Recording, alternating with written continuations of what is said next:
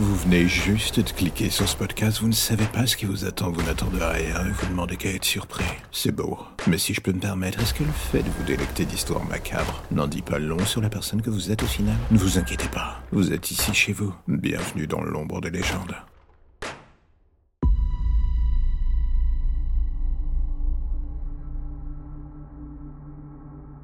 Parfois, je me pose une question toute bête avec ce projet.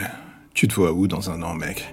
C'est à la fois long et pas tant que ça. Le projet a un peu plus de deux ans, ce qui en soi est long vu la cadence de tir. Je sais qu'il va falloir que j'ajuste un peu et que j'apprenne à réfréner mes ardeurs créatives. C'est cela le problème dans le fond avec moi.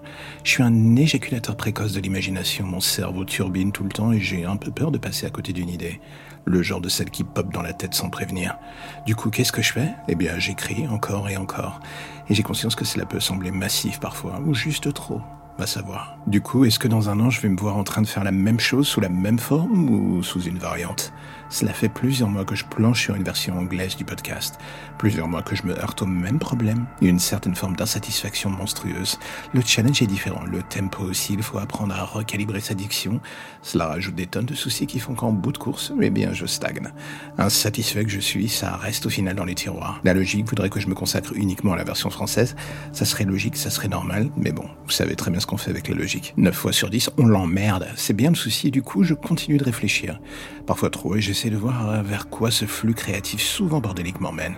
J'ai envie de ne pas faire que de l'horreur. J'aime ce médium, on va dire. Mais à terme, c'est un peu pesant sur l'esprit parfois d'aller chercher au fond de soi autant de noirceur. Je m'interroge donc sur une manière de pervertir la chose, d'amener plus d'humour, plus de mélancolie, plus de romantisme, pourquoi pas, dans tout cela. Certes, un podcast d'horreur, c'est cool. Mais un qui balaye tout l'éventail des formes de l'horreur, c'est mieux. Oui, je sais, je suis un insatisfait absolu. Mais c'est là, dans le fond, qu'il y a un vrai challenge.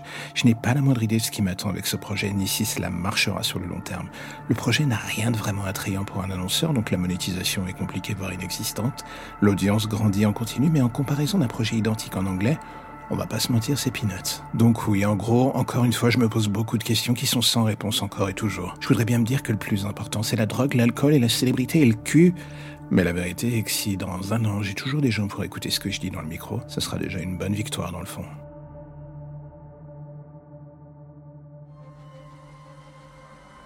Et voilà, c'est la fin de l'épisode du jour, alors j'ai envie de faire un petit message rapide. Si vous aimez le projet et que vous avez envie de le soutenir, plusieurs options s'offrent à vous. En parler, le partager ou le soutenir via le Tipeee mis en place. Dans les deux cas, que ce soit pour le soutenir d'une manière ou d'une autre, tous les liens pour vous y retrouver sont dans la description de chaque épisode. Impossible de les manquer.